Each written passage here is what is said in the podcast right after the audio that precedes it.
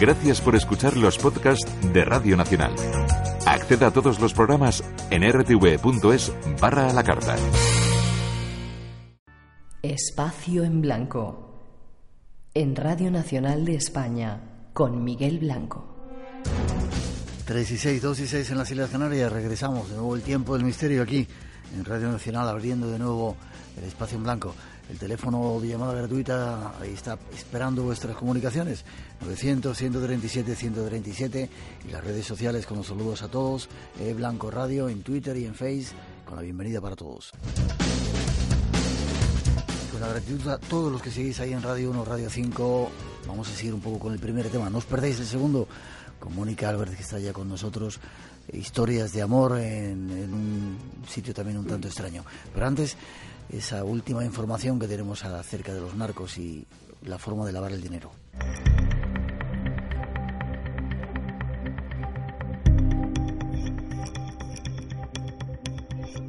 El narco genera cantidades ingentes de dinero, un dinero que es necesario blanquear.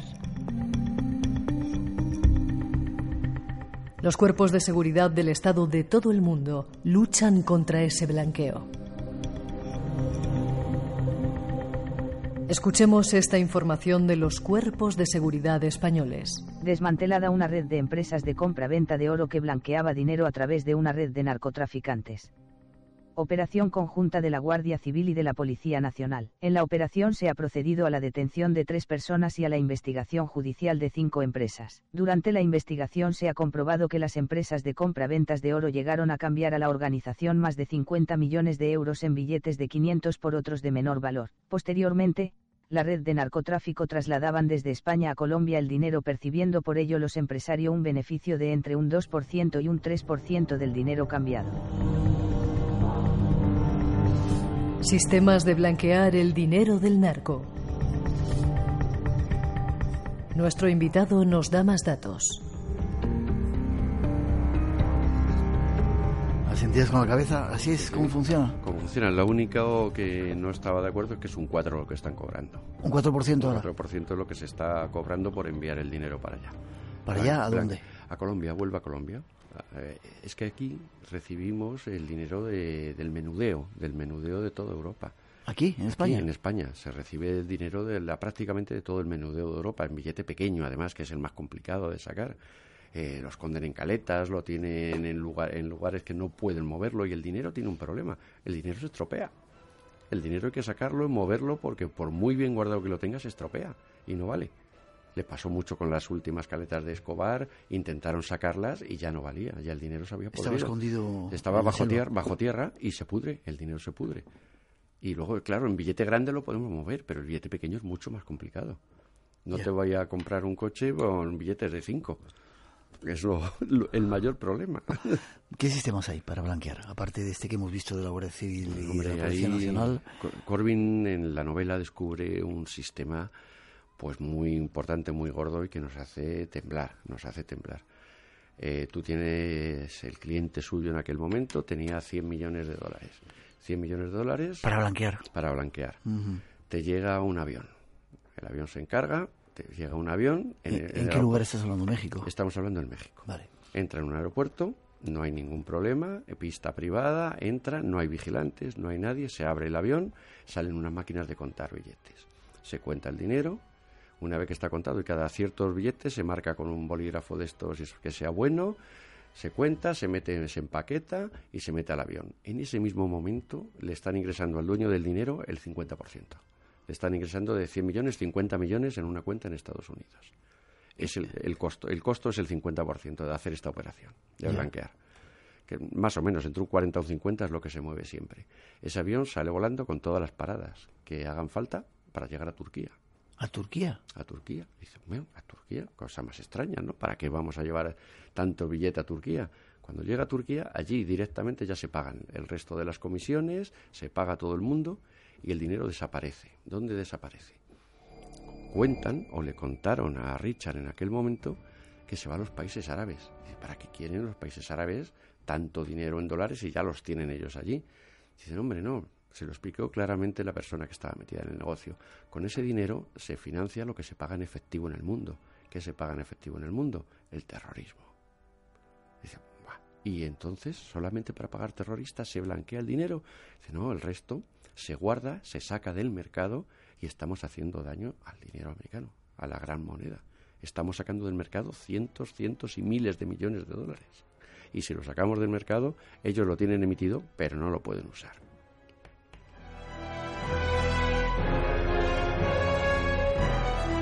Qué mundo tan extraño. ¿Los bonos históricos esto qué es? Bonos históricos es algo que o es un papel mojado, son papeles que valen miles de millones. Aquí hablamos de los de Napoleón, de los Black Eagle, aquellos bonos mexicanos históricos que se hicieron a finales del 1800 y era eso con aval sobre el territorio perdido de Texas, ¿no? Estos bonos, claro, con los años han ido ganando dinero. Son bonos históricos, son como, como deuda pública, que durante los años han ganado valor llegamos a un punto que dice, bueno, es que esto ahora vale miles de millones. Un Black Eagle, pues te vale dos mil millones. El gobierno mexicano saca una nota que no se hace cargo de eso, que eso ha caducado, tuvo su tiempo y que no los piensan pagar. Y se siguen pagando. Ese bono se manda a Suiza, en Suiza lo valora un señor, llega, lo valida y dice, sí, este bono es bueno. En ese momento se dispara el precio, hay que comprarlo y se dispara el precio. ¿Y quién lo compra? Pues ahí estamos en las buenas, los compran los, normalmente los estados. ¿Quién puede comprar un bono de 2, 4 mil, 5 mil dólares? Pues lo compra un bono, un Estado. ¿Dólares o millones de dólares? Millones de dólares, millones de dólares. Entonces lo, compra un Estado, lo compra un gobierno. Dice, ¿qué, qué gana? ¿Esto quién, se lo, quién le da ese dinero? ¿El, el, FMI les da el dinero? El Fondo Monetario Internacional. Y entonces el FMI, que ha ganado los intereses. Volvemos al dinero fantasma. Estamos moviendo un dinero que era un papel que porque nos lo han valorado y nos han dicho que tiene este valor y que podemos hacerlo, vale dinero. Entonces me da usted estos miles de millones y yo le pago a usted los intereses, usted va a ganar los intereses y sobre algo que no tiene ningún valor. Estamos en un negocio, pues, bueno, si esto es todo falso. Esto es, esto es lo que nos puede llevar a la ruina económica esa mala gestión de la economía. Ya. ¿Y los Bitcoin qué tienen que ver con el mundo del narcotráfico? el, Bitcoin, ha sido el invento del siglo. Todos recordamos al japonés o al chino en el aeropuerto forrado de billetes en efectivo llevándose para, para Taiwán, llevándose el dinero. Eso ya no existe. Ahora ya no hace falta llevar el dinero encima. No hace falta, ya puedes encontrar a ese mismo chino con un pendrive en la mano. Con ese mismo pendrive, eh, baja en Saigón, baja donde quiera o baja en Taiwán, lo meten en una tableta en la calle, lo pinchan en una tablet y le dicen, ¿dónde quieres que te lo ponga? ¿En qué moneda?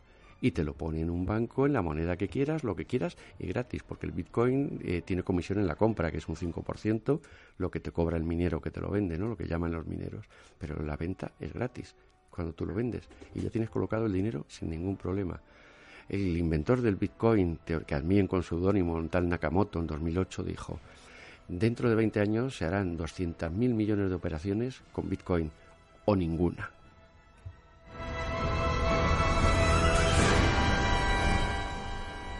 Casi terminando, ¿qué tiene que ver el Bitcoin con los narcotraficantes? Así es como funcionan también para... Claro, es que es muy fácil mover el dinero así. Porque tú mueves el dinero y aunque el dinero se quede en el banco, luego llegan las grandes bancas internacionales, que eso ya es otra jugada lo que te hacen el banco te lo dejan ahí, no lo mueven, que es el peligro, es moverlo de donde está en el banco. Y empezamos a dar préstamos a gobiernos, a gente a través del dinero, avalándolo el dinero que tenemos ahí en ese banco. En cuatro días hemos cuadruplicado el dinero, sin haberlo tocado. Esas son las jugadas internacionales, de economía internacional, que siguen siendo falsas, pero siguen produciendo unas cantidades ingentes de dinero que muchas veces, y a mí me ha pasado, y a Corbyn más, que le presentan unas cantidades que no sabe leer los números. Dice que aquí que pone, cuántos ceros lleva esto. Yo nunca he visto esto, ni imaginé, y menos en el colegio me enseñaban que estas cantidades podían existir. Y existen, no una, cientos y cientos de cantidades de esas y en distintos lugares del planeta.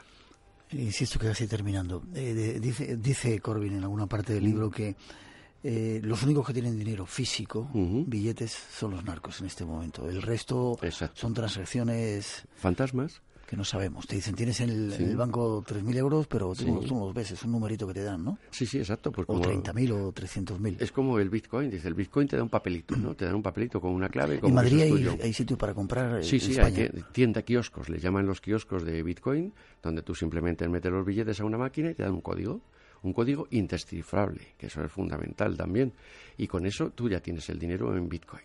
Indescifrable. ¿Y cómo, cómo, cómo, haces para descifrarlo? ¿Cómo... Para descifrarlo simplemente te vas a un vendedor, al de la tableta, le das el código y le dices quiero este dinero. El tío te lo mete, te mete el código, ese dinero chin, aparece en una cadena de bloques, que es lo que es el Bitcoin.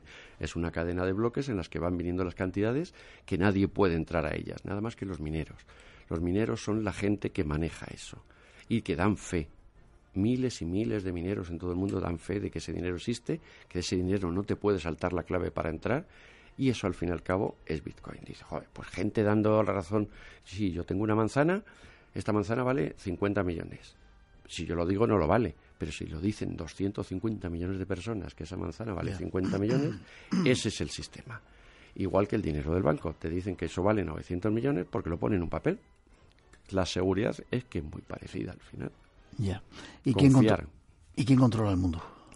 El mundo, fíjate que hemos oído hablar de todo. De, el otro día hablábamos de ello. El club Bilderberg, claro, el banco, los bancos, las compañías de seguros, los que salen en las revistas, los archimillonarios, los que manejan el mundo realmente, y Corbyn ha conocido alguno, son los Mapper Master, los Paper Master, los jefes de las marionetas. ¿Y esos quiénes son?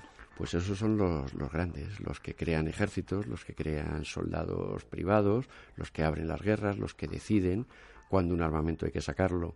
Y no sacarlo, sacarlo para venderlo y que te lo pague otro. Porque yo voy a ayudarte y tú luego me vas a pagar lo que yo voy a gastar. Y además te voy a reconstruir el país. Esos son los que lo manejan, los jefes de las marionetas.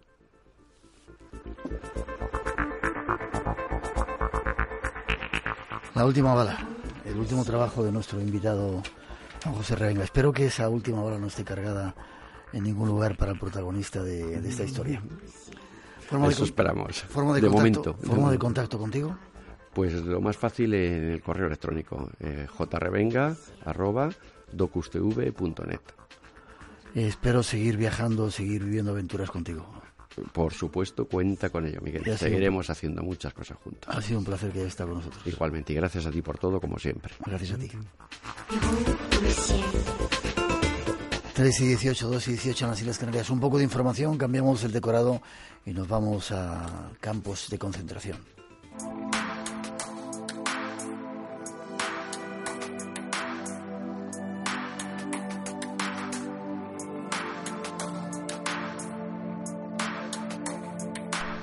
Y vamos ya con algunas informaciones de adelanto de los congresos a los que vamos a asistir en este año 2018.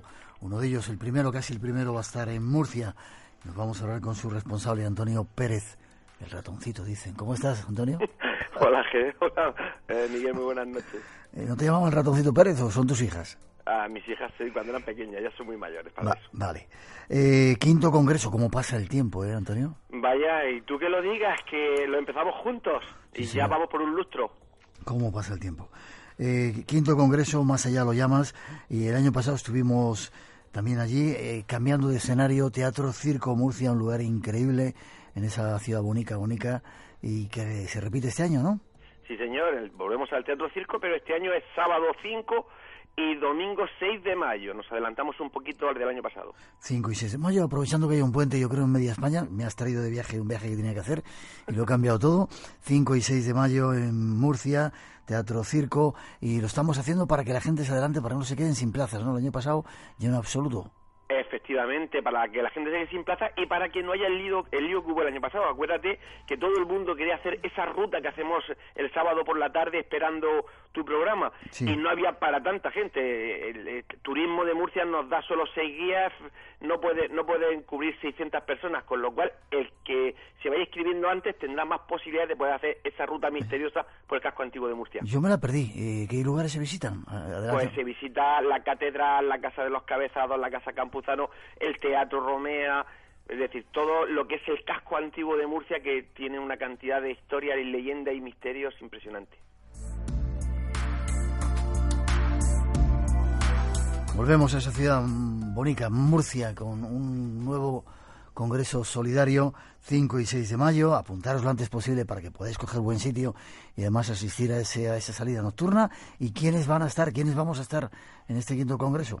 Pues en principio, como bien sabe Jesús Callejo, tendremos a Josep Guijarro, Pedro Amorós, Alfonso Sánchez Hermosilla, Aldo Linares y usted, don Miguel Blanco, que este año pues lo vamos a someter a un bombardeo de preguntas, que eso yo creo que va a ser algo muy interesante para, para los asistentes. Sí, me van a preguntar cosas. Pues eh, sí, señor, este año te vamos a someter, pues fíjate. ¿Tengo que estudiar entonces? a un no, no, porque tú podrás contestar como siempre eh, a lo que quieras, pero ya sabes que la gente que conoce mucho de ti, de tu vida y de tu historia, pues te van a bombardear durante hora y media preguntas, ¿eh? Y acuérdate que son si Dios quiere, llegaremos a 500, 600 personas. Será un placer. Y luego, además, trataremos de hacer también el programa Espacio en Blanco, allí un falso directo con invitados especiales y alguna que otra sorpresa que todavía no contamos. Tomar nota 5 y 6 de mayo, este, este año 2018, Teatro Circo en Murcia, y en un momento damos una página web. Sí, señor. Para los madrugadores que se quieren ir apuntando, Antonio, ¿dónde se pueden poner en contacto? Para inscribirse es muy fácil, entrando en la página web del Congreso www.congresomasallá.com. Se entra y una vez que está dentro picas en reservas y todo es muy fácil, es muy sencillo. Y la aportación sigue siendo como el año pasado, 25 euros. Y que recordar siempre que lo hacemos sin ánimo de lucro, que esto siempre es para ayudar a gente necesitada, sobre todo a la investigación científica para enfermedades infantiles.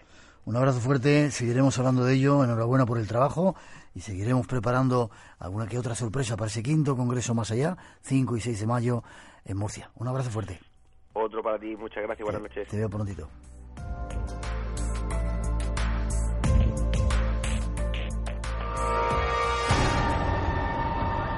Espacio en Blanco. La madrugada del sábado al domingo a las 2 con Miguel Blanco en Radio Nacional. Soy vuestro amigo senegales. Os mando un saludo desde Senegal para todo el, equipo de, de Espacio en Blanco y para todos los oyentes de Espacio en Blanco también. Y os deseo lo mejor porque vuestro programa me ha acompañado muchas veces por la noche. Que seáis felices y que sigáis para adelante con vuestro programa que siempre me ha encantado. Muchas gracias por haberme acompañado muchas veces por las noches. Gracias a todo el equipo de Espacio en Blanco y a todos los de Radio Nacional de España también. Muchas gracias y que sigáis para adelante y que nada os pare. Gracias. Adiós. Adiós. Chao.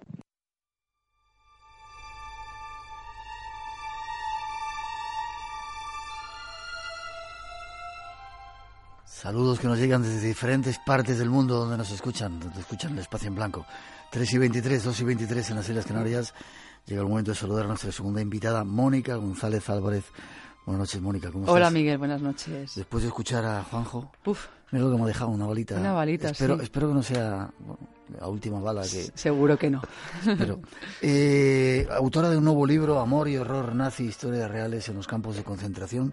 ¿Por qué te ha dado por escribir tanto sobre nazis, porque tienes otros libros, déjame que los tengo por aquí, eh, que te hablaban un poco de todo esto. Guardianas nazis. Eh, el lado femenino del mal, las caras del mal. Sí. ¿Por qué eso? Bueno, este libro al final habló de tragedia, habló de drama, habló de hambre, de muerte, pero también sacó esa parte positiva. Yo me recuerdo la última vez que hablamos y tú me dijiste, Miguel, eso fuera de micro, me dijiste, ¿por qué no haces también algo positivo, ¿no? Algo que te llegue más al corazón. Bueno, pues seguí tu consejo también en parte, igual que el de una gran amiga Paloma, donde me dijo, sale un poco también de, esa parte tan dura que te ha hecho sufrir tanto, porque yo con Guardianas me quedé completamente devastada y rota haciendo el libro, un, libro durísimo y tú lo sabes. Y ahora, aunque es un libro también muy difícil, que me ha costado también muchísimo, pero tiene la recompensa de haber eh, plasmado 14 testimonios reales de supervivientes. Y además he tenido el placer y el honor de conocer a tres de ellos y de poder charlar directamente con ellos. Al resto, eh, que ya fallecieron, eh, por, evidentemente los años que han pasado, he charlado con sus hijos, ¿no? con sus descendientes. Pero en el caso de estos tres personajes, que son Paula, Howard y Nancy, para mí, Miguel, es el regalo de mi carrera. Fíjate lo que te digo, sí, totalmente. Porque son personas que me han abierto la puerta de su corazón, de sus vidas, de sus sentimientos, sin pedirme nada a cambio. Qué bonito. Déjame que te presente más. Periodista, escritora, guionista de radio y televisión, colaboras en Cadena 13, en Onda Madrid, eh, escribes para revistas como Muy Interesante, Enigmas, Más allá de la ciencia, o periódicos, periódicos como La Vanguardia. Y, siempre has estado un poco en torno a esta historia de ¿Te has reencarnado o has estado en un campo de concentración en otra vida? No lo sé, pero siempre me ha fascinado la Segunda Guerra Mundial, siempre. Y sí, no sé por qué. No tengo una explicación lógica, Miguel, de verdad, pero es algo que yo creo que también es mi alma de investigadora de sacar aquello que nadie conoce. Las guardianas nazis apenas se conocían y estas historias de amor no se conocen. Es un libro único realmente sobre estos testimonios y a mí siempre me ha gustado que la gente conozca la verdad porque siempre se ha, o la mayoría de las veces, se esconde lo que ha ocurrido en una guerra mundial como fue la Segunda Guerra Mundial, no, el nazismo, el holocausto. Está esa parte revisionista donde quieren tapar y ocultar que, y de hecho eh, niegan que hubo un genocidio contra judíos, homosexuales, gitanos, y luego esa parte también negacionista donde niegan realmente que ocurriese un genocidio tan tremendo que costó la vida a 6 millones de personas, más de 6 millones de personas. Bueno, pues no, ocurrió hay que sacar la verdad a, la luz. Eh, nuestros jóvenes y la gente que viene ahora de nuevo, las generaciones posteriores, tienen que conocer todo, no olvidar. A mí me lo decía Howard, un protagonista del, libro, me decía, Mónica, no hay que olvidar. Yo le, preguntaba, ¿tú odias a los nazis? ¿Les has perdonado? Dice, es que no tengo que odiar. Y me lo decía con una gratitud mía, se me pone el vello de punta, mm. una gratitud, un cariño, un optimismo, una persona que casi estuvo a punto de morir tres veces en el campo de concentración, en varios que estuvo, entre ellos el de Auschwitz, y me, miraba y me decía, Mónica, es que realmente lo que hay que hacer es no olvidar la historia, es no ignorar los crímenes que sucedieron y perdonar, sí. He perdonado en el fondo. ¿Por qué? Porque es que no me sirve de nada ni el rencor, ni el odio, mm. ni la venganza. Yo creo que esa, esa enseñanza que también trasladó a sus hijos y a sus nietos, eso lo pone sobre la mesa y es maravilloso.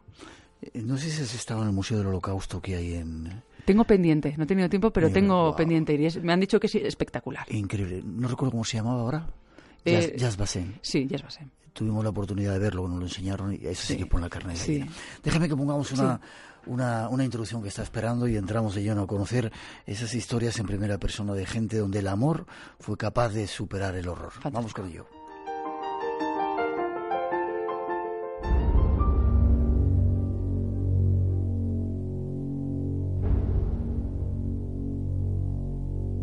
Los campos de concentración fueron el infierno terrenal del nazismo y aquellos que traspasaban su puerta estaban condenados a morir dentro. Solo algunos corrieron mejor suerte y lograron sobrevivir a la barbarie. Pero ¿qué fue lo que les empujó a seguir luchando? Esta noche nos lanzamos a descubrir cómo en medio del infierno algunos supervivientes pudieron subsistir. Personas que vencieron a la enfermedad, las vejaciones y el hambre gracias a su valentía, pero también gracias al motor que en aquel momento movía sus corazones, el amor. Esta noche, en compañía de nuestra siguiente invitada, nos lanzamos a descubrir algunas de sus historias. Pues ahí vamos. No sé si has eh, encontrado todos los protagonistas en un mismo campo de concentración? No, en diferentes. En, diferentes. Eh, la mayoría estuvieron en Auschwitz, pero luego también estuvieron en Bergen-Belsen, en Mauthausen, en Budin. Es decir, no fue siempre en el mismo campo de concentración. Es verdad que parece una casualidad, porque yo cuando empecé a investigar este libro hace ya dos años, una investigación dura, eh, me costó muchísimo encontrarles, porque no es ya encontrar una historia, es encontrar al personaje. Ah, eh, saber si se seguían llamando de la, misma manera, si seguían vivos, dónde vivían, en qué país, porque estos personajes viven no en, Europa precisamente, alguno en Polonia, pero Estados Unidos, Canadá, etcétera, ¿no? En, en Buenos Aires también, Argentina. Pero encontrarles, primero, eso. Segundo, saber si están vivos. Tercero, si quieren hablar conmigo.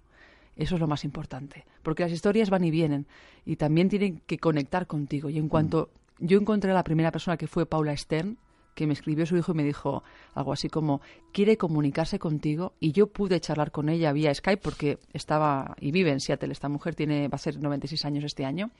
Em, cuando yo vi a esa mujer tan ancianita contándome con el corazón en la mano compungida emocionada incluso enfadada en algunos momentos Miguel su vida cómo había conocido a su marido cómo la guerra le separó el nazismo la tragedia la hambruna y luego me contó según qué situaciones, a mí se me compungió el alma.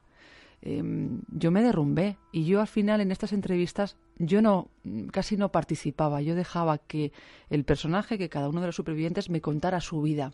Yo era una mera espectadora fascinada por lo que me estaban contando, también eh, triste porque me estaban explicando algo muy terrible que lo habían vivido, lo tenían tatuado en los antebrazos, el número con el que habían entrado en cada uno de los campos. Pero es verdad que con entereza, lo contaban con entereza, como si lo hubieran vivido hace poco tiempo, eh, aún, así superado y queriendo transmitir un mensaje bonito a la humanidad, queriendo decir, Mónica, cuenta esta historia, esta es mi historia, es la verdad, lo que ocurrió, mi verdad, lánzalo y fueron generosos, me enviaron sus familias y ellos fotografías que no hay en ningún sitio. Me dijeron, utiliza lo que quieras, cuenta nuestra historia. Y yo lo he contado a modo novelado, que yo creo que es lo más bonito cuando hablas de testimonios, ¿no? El que al final la historia se, se entremezcle con el, con el testimonio de cada persona, que te cuenten ellos sus vivencias. Y esos vídeos que yo tengo los tengo guardados como oro en paño, Miguel. No me extraña. No me extraña. Déjame que pongamos un pequeño recuerdo. 3.31, 3 y 32, ahora mismo 2 y 32 en las Islas Canarias, y vamos a conocer algunos de esos casos que ha investigado nuestra invitada. La experiencia de la Unión Soviética ha sido un acto fallido eh, que ahora se reproduce en países como China o en los capitalismos totalitarios de, de Estado. Y sobre todo que ricos muy ricos y pobres muy pobres. Futuro abierto con Tato Puerto. En octubre de 2017 se han cumplido 100 años de la Revolución Rusa que encumbró en el poder a los bolcheviques. Esta semana en Futuro Abierto hablamos de la Revolución Rusa y de 100 años de comunismo. Futuro Abierto. Los domingos a las 6 de la mañana es hora de Radio Nacional de España. Lugar en el que reside la magia, donde habita lo desconocido. El mundo del misterio es Espacio en Blanco, en Radio Nacional.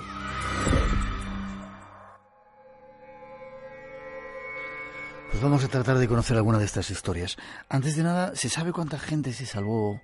¿Hay un porcentaje de, los que se pudieron salvar los datos es, complicado. Es verdad que si más o menos tenemos una cifra de más de 6 millones de personas, de los campos a lo mejor que un 15% como muchísimo. 15%. 15%, es que es muy poco. De hecho, los niños prácticamente ninguno se salvaba.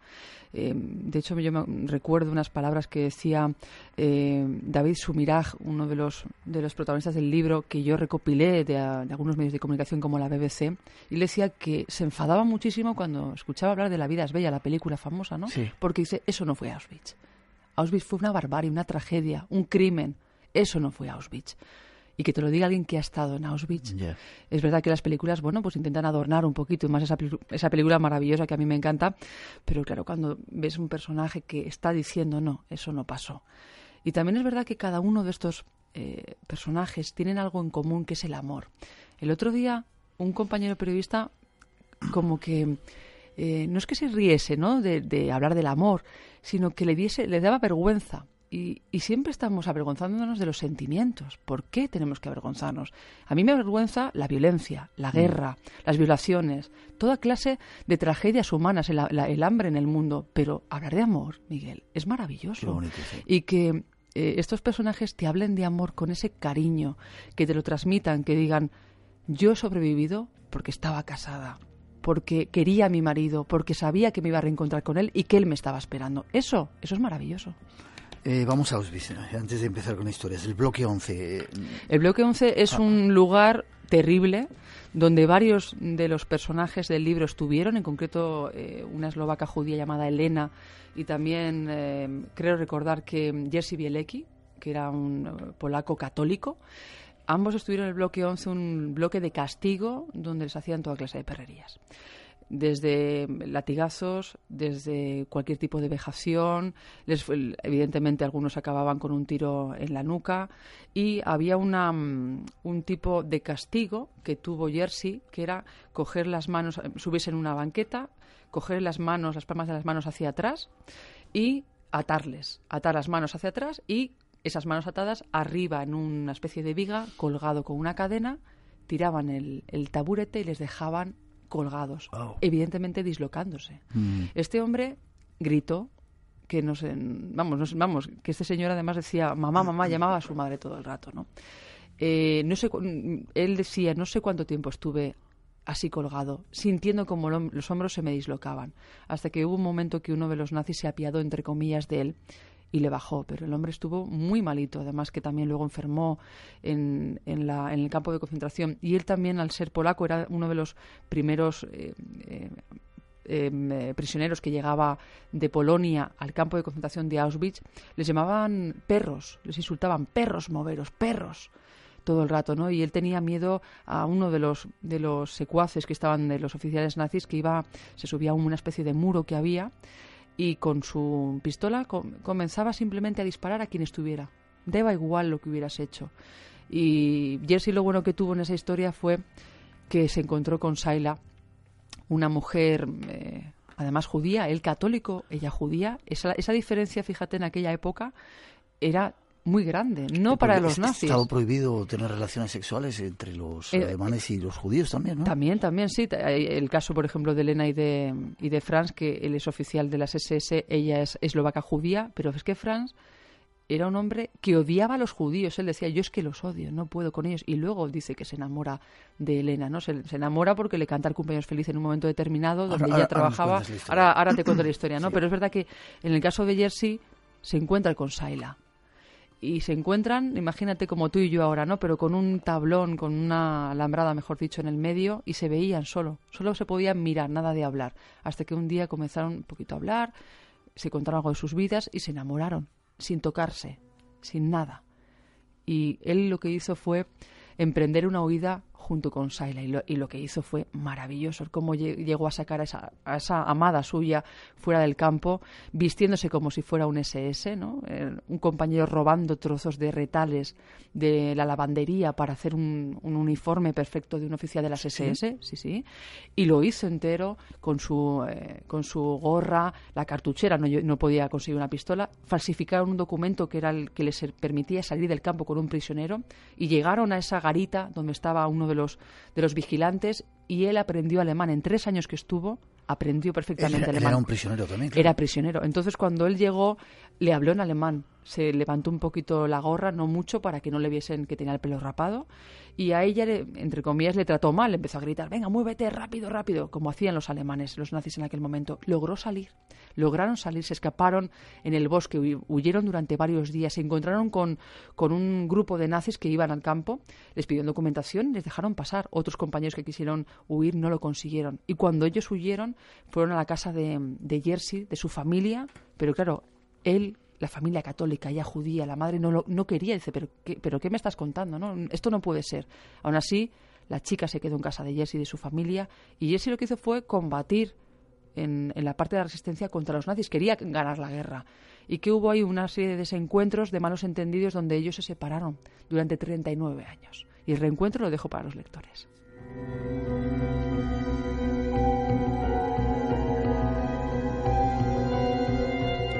Como esas historias cuentas alguna en el libro. Elena Citronova, ella sí estuvo en Auschwitz, ¿no? Ella estuvo en Auschwitz. ¿Cuál es su historia de amor? Una historia de amor rara. Eh, ella estuvo en el, en el bloque mm, llamado Canadá. El Canadá lo llamaban así porque en aquella época el país canadiense era uno de los más ricos del mundo. Entonces allí llegaban todas las pertenencias de los prisioneros. El dinero que llevaban, llevaban todo encima, el dinero, las joyas, incluso dólares, diamantes, todo. Y allí lo que hacían en ese bloque, en ese barracón, era clasificarlo, distribuirlo y luego enviarlo de vuelta a Alemania. Ella se coló, no trabajaba allí. Cada, cuando entrabas en el campo de Auschwitz o en cualquier campo te asignaban un barracón. Ese no era su barracón, pero vio que podía vivir mejor porque las mujeres que vivían allí em, eh, estaban más aseadas, tenían más comida, una, mejores condiciones, entre comillas, de vida, lo que se puede ser, mejores condiciones en un campo de concentración. Y lo que hizo fue colarse cogió un, pañuelo de una, de una reclusa que había fallecido, se lo puso y la capo, que era la vigilante de las prisioneras, se dio cuenta que esa señora no, era de allí.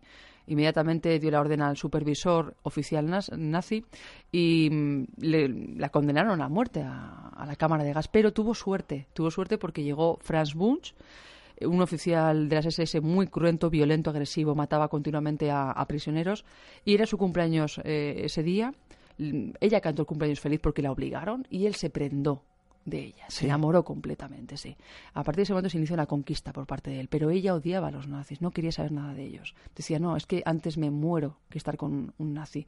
Él la, pretendió con galletitas, le daba, eh, le ponía notas de amor, incluso le decía... Hubiera podido abusar de ella como... Sí, pero no lo hizo. como, Sí, como muchos eh, oficiales que en vez de mantener una relación de amor, mantenían relaciones de violencia, violaciones y agresiones sexuales. En este caso, Franz no. Franz respetó a la joven, una mujer además muy atractiva, muy guapa eh, en aquella época. Y hubo un día que ella no quería, evidentemente, ¿no? Pero su hermana Rocinca y sus sobrinos les llevaban a la cámara de gas. Ella se enteró, se lo dijo, se lo dijo a, Franz y Franz salvó solamente a, a, Rocinca, la hermana, los niños, como te decía antes, acababan casi siempre muertos. Y ahí ella dijo, ahí fue un punto de inflexión. Creo que a partir de ese momento comencé a quererle.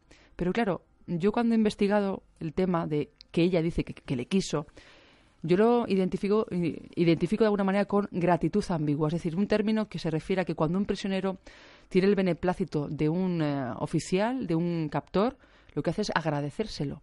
Y se lo agradece con cariño, porque al final él te está salvando la vida. Esa fue la primera vez que salvó la vida de alguien que quería. Y la última, cuando eh, fue la famosa marcha de la muerte, que tenía que marcharse de Auschwitz eh, tras la, liberación y le, regaló eh, Franz unas botas de cuero, acordémonos que llevaban zuecos de madera imposibles para aquella época, un enero del año 45, y esta mujer lo agradeció y él le dio una nota con la dirección de su familia en Viena, de la familia de, este señor nazi, ¿no? Ella se lo agradeció, pero darse la vuelta se acordó, porque se había olvidado de quién era realmente en el campo, que él era nazi y ella era judía. Se acordó de las palabras del padre que decía, hija, jamás olvides quién eres, eres judía. Eso es lo que el punto de inflexión donde Elena corta de raíz, desaparece. Franz estuvo casi dos años buscándola por toda Europa, hasta que rehizo su vida en Viena, se casó y con los años em, tuvo un juicio em, y habló de Elena. Entonces la mujer de este señor, del oficial, escribió una carta manuscrita, que además aparece también el texto en el libro, se la dirige a Elena y le pide, por favor, ven al juicio y cuenta tu historia, porque él dijo, yo salvé a gente. Entonces ella cuenta su historia y cuenta la verdad. Miguel cuenta, él me salvó, es verdad. Y él dice, es que ella me cambió, me cambió para bien. Y ahí acabó la historia, él, él eh, quedó libre y jamás se volvieron a ver.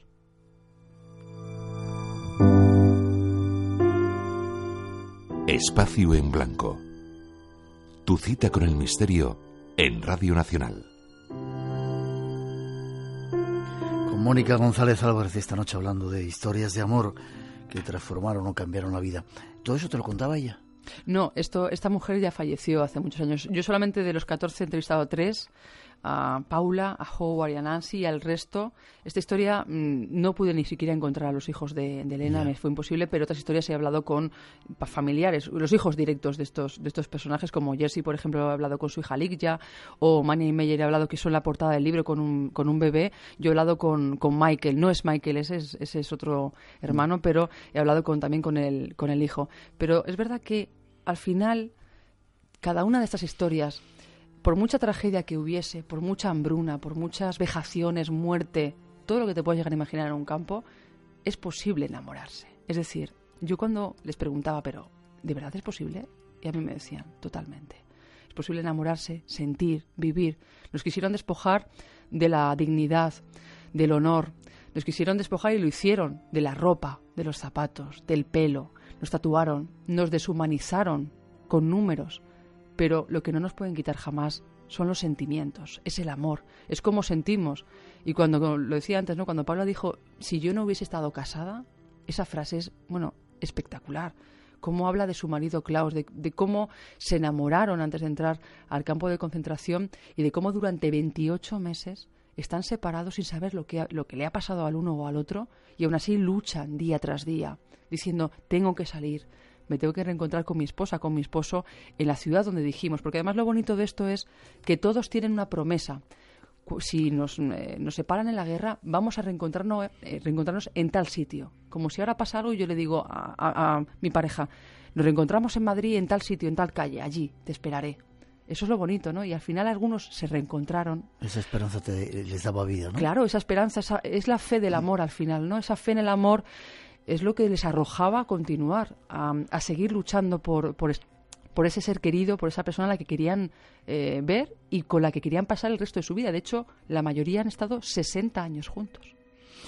Otra historia que cuenta es la de David y Perla. Cuéntame un poquito. David y Perla em, eran dos jóvenes que se encontraron en el campo de concentración también de Auschwitz y allí eh, ella, ella lo que hacía era coser los, los sacos rotos del grano y él trabajaba el engranero que había, ¿no? Y hubo un momento que a través de un agujerito de un tablero, él la vio y se enamoró perdidamente. Que eso es lo bonito del amor, ¿no? Que te vuelve loco como ahora, porque el amor es universal, hoy, ayer y antes de ayer. Se enamoró y empezaron a hablar, a contarse su vida y, y es verdad que, que de alguna manera el campo les unió y lucharon. Es verdad que luego la liberación eh, no supieron el uno del otro durante un tiempo hasta que el destino, como es tan maravilloso... ¿Se salvaron los dos? Sí, se, separaron, sí, y se, y, se, y se juraron amor eterno si salían y se encontraban y se reencontraron. Y se reencontraron y Enrique, su hijo, me decía, mis padres nos han enseñado a mi hermana y a mí no a odiar, ni a ser vengativos, todo lo contrario. Lo que todo lo que han vivido ha sido para que nosotros seamos felices y para que tengamos un aprendizaje mejor y para que hablemos de esta historia con cariño y para que no olvidemos. De hecho, creo que más o menos dice la lápida de David y, de Perla, que ya fallecieron hace unos años, en el amor, en el dolor y en la eternidad. Eso dice la lápida de, de esta pareja tan maravillosa.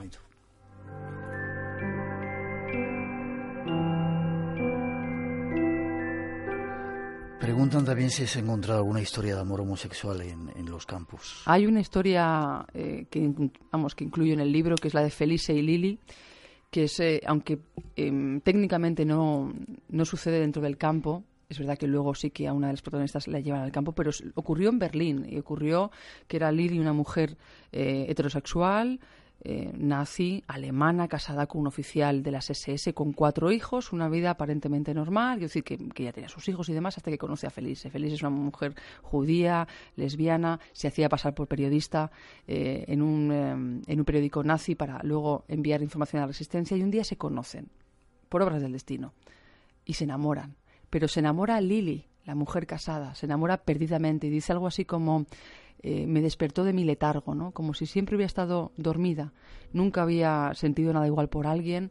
Le declaró el amor, el, amor hacia Felice, le dijo que era, era su vida, que quería vivir con ella, que quería estar toda la vida con ella, que era lo mejor que le había pasado.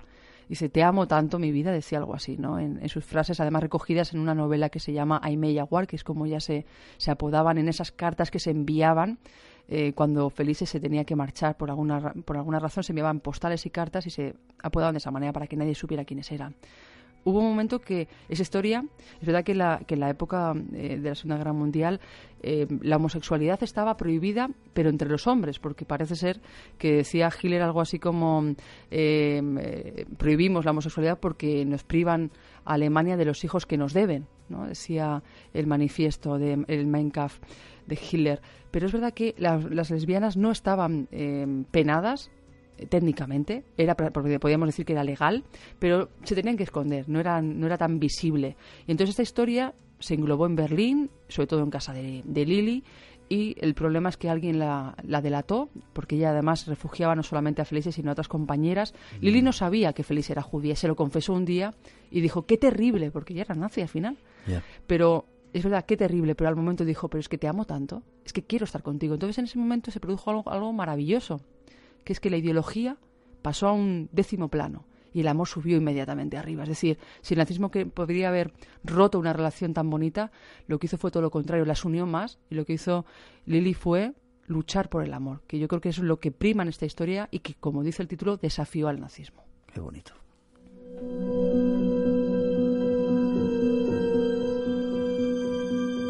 Hay un montón de historias, nos quedan como cuatro o cinco minutitos. Te dejo que nos cuentes lo que quieras casi para ir terminando y a lo mejor vuelves a venir para seguir de todo esto. Yo te voy a contar una que es mi preferida, que es la de Howard y Nancy. No la he contado en ningún medio, la cuento a ti para ti, porque yo creo que es que lo merece la ocasión. Howard y Nancy no se conocían de nada, es un pueblo de un pueblecito de Polonia, eh, Em, y no se conocían, vivían cada uno en, una calle y demás, hasta que llegó el gueto, los famosos guetos, ¿no? Donde mm. masificaban a los judíos, les trataban como perros, la verdad, pobrecitos, ¿no? Lo, mal que, lo pasaban.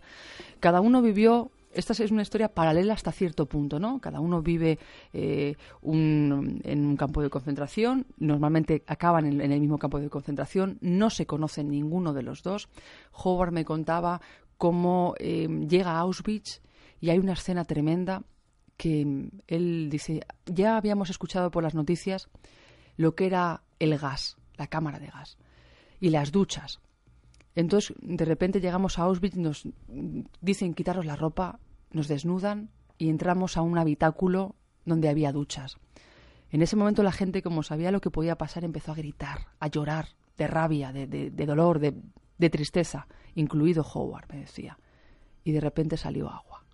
agua. Agua, agua. En vez de gas. Claro, era el primer milagro. Qué bonito. Y Howard dice, yo lloré, lloré porque estoy vivo estoy vivo. Y a partir de ese momento le pusieron, le tatuaron en el antebrazo un número, continuó en el campo de Auschwitz un tiempo, luego le fueron cambiando de campo en campo. Estuvo a punto de morir de tifus en, una, en, una de, uno de los campos de concentración. Se acordaba de, del llamado Willy el sádico, que era un nazi tremendo, cruel, vengativo.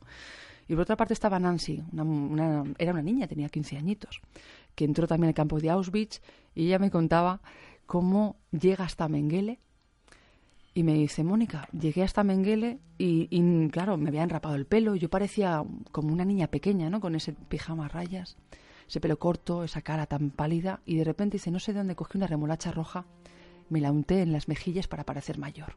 Y fui a Menguele. Me tatuaron el, el número, grité muchísimo. La, la, chica que me lo estaba haciendo, la muchacha, me, me dio una bofetada, me caí al suelo, me levanté y ya vi a Menguele y me dijo a la derecha, no a la izquierda. Y vivió. Vivió. Y a partir de ese momento las vidas de estos dos personajes eh, van en paralelo, van de campo en campo, hasta que al final los dos aparecen en Bergen-Belsen, al final de la guerra, eh, con esos montículos de cadáveres, donde había una pilas tremendas. Howard tenía que cargar con los cadáveres de sus compañeros y lanzarlos a, un, a, un, a una, una, especie de, de, hueco y demás, ¿no?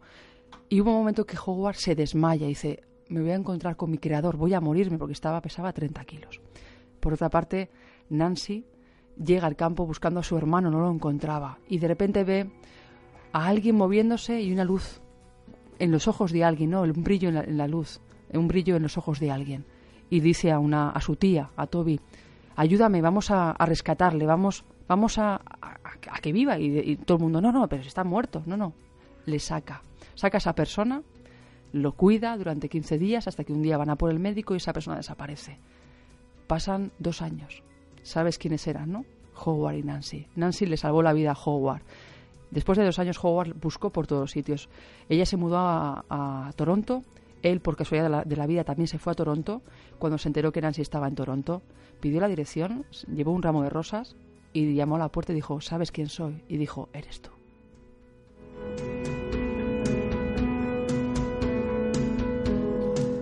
Para terminar, en alguna parte del libro decías que en Auschwitz no estaba Dios. No, estaba el infierno. Dante, como decía, ¿no? También el, Auschwitz era un infierno terrenal. El, Auschwitz y cualquier campo de concentración, pero Auschwitz fue tremendo y, la gente moría de una manera tremenda también. Además, hay una frase también que es que ahí solamente salía la gente, y lo decía un oficial, aquí solo podéis salir, ¿por dónde? Por la chimenea, es decir, quemados. Déjame que ponga musiquita para despedirte.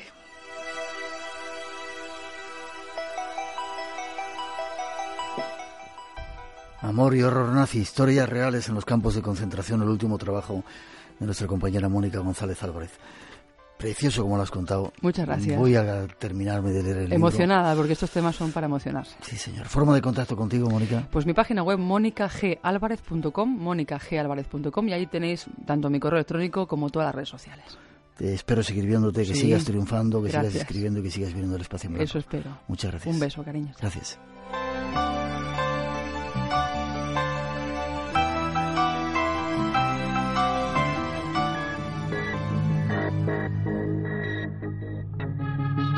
En los últimos minutos, vaya programa intenso, Rosa, ¿eh? Buenas noches. Pues muy intenso, muy intenso. Más de un oyente nos ha dicho en la primera hora eh, para el mundo que yo me bajo después de escuchar a Juan José Revenga. Menos mal que hemos tratado de equilibrar con Mónica, que está aquí, para que nos contara que en medio de todo este follón de, del mundo de las maras, de las drogas, de los campos de concentración, que debió ser lo peor de lo peor, el amor era capaz de cambiar la vida de los seres humanos y darles esperanza.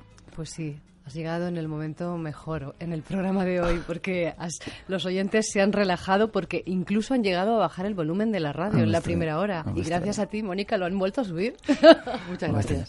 Ganadores, que nos vamos. Vale, tenemos cinco esta noche. Cuatro de los ganadores eh, están en nuestro Facebook y se han comunicado con nosotros a través de las redes sociales. Son María Ángeles Barberá, Ernesto García, Maite Fletes y Francisco Falcón. También se ha llevado un libro Miguel Ángel Varo de Antequera. A todos vosotros poneros en contacto con nosotros a través de nuestro correo electrónico espacionblanco.rtve.es y nos dais vuestra dirección postal.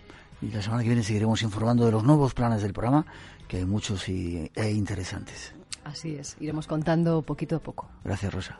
Hasta entonces. Gracias.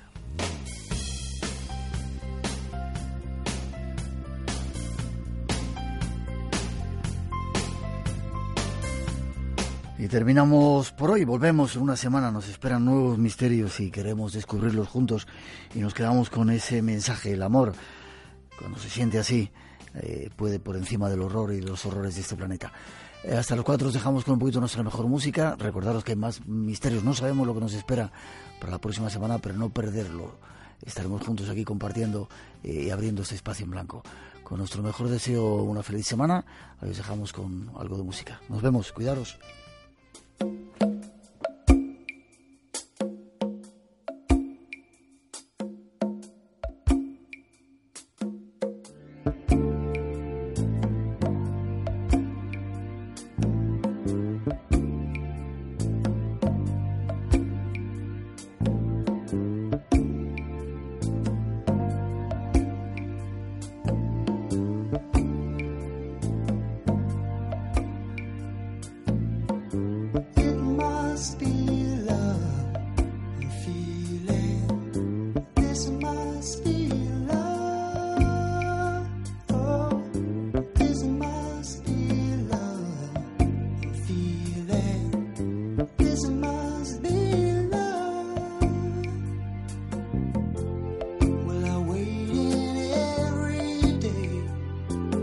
Por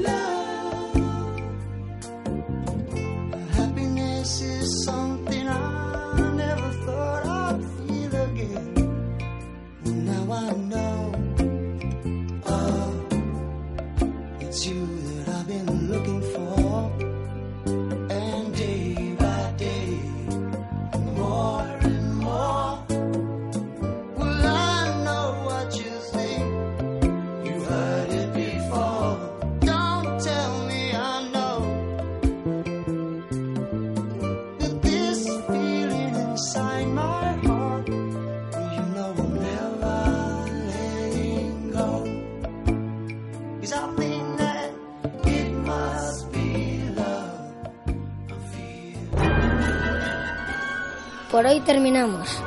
Recuerda que tienes una cita con el misterio. Aquí en Radio Nacional. Será dentro de siete días en el espacio en blanco. Hasta entonces, feliz semana.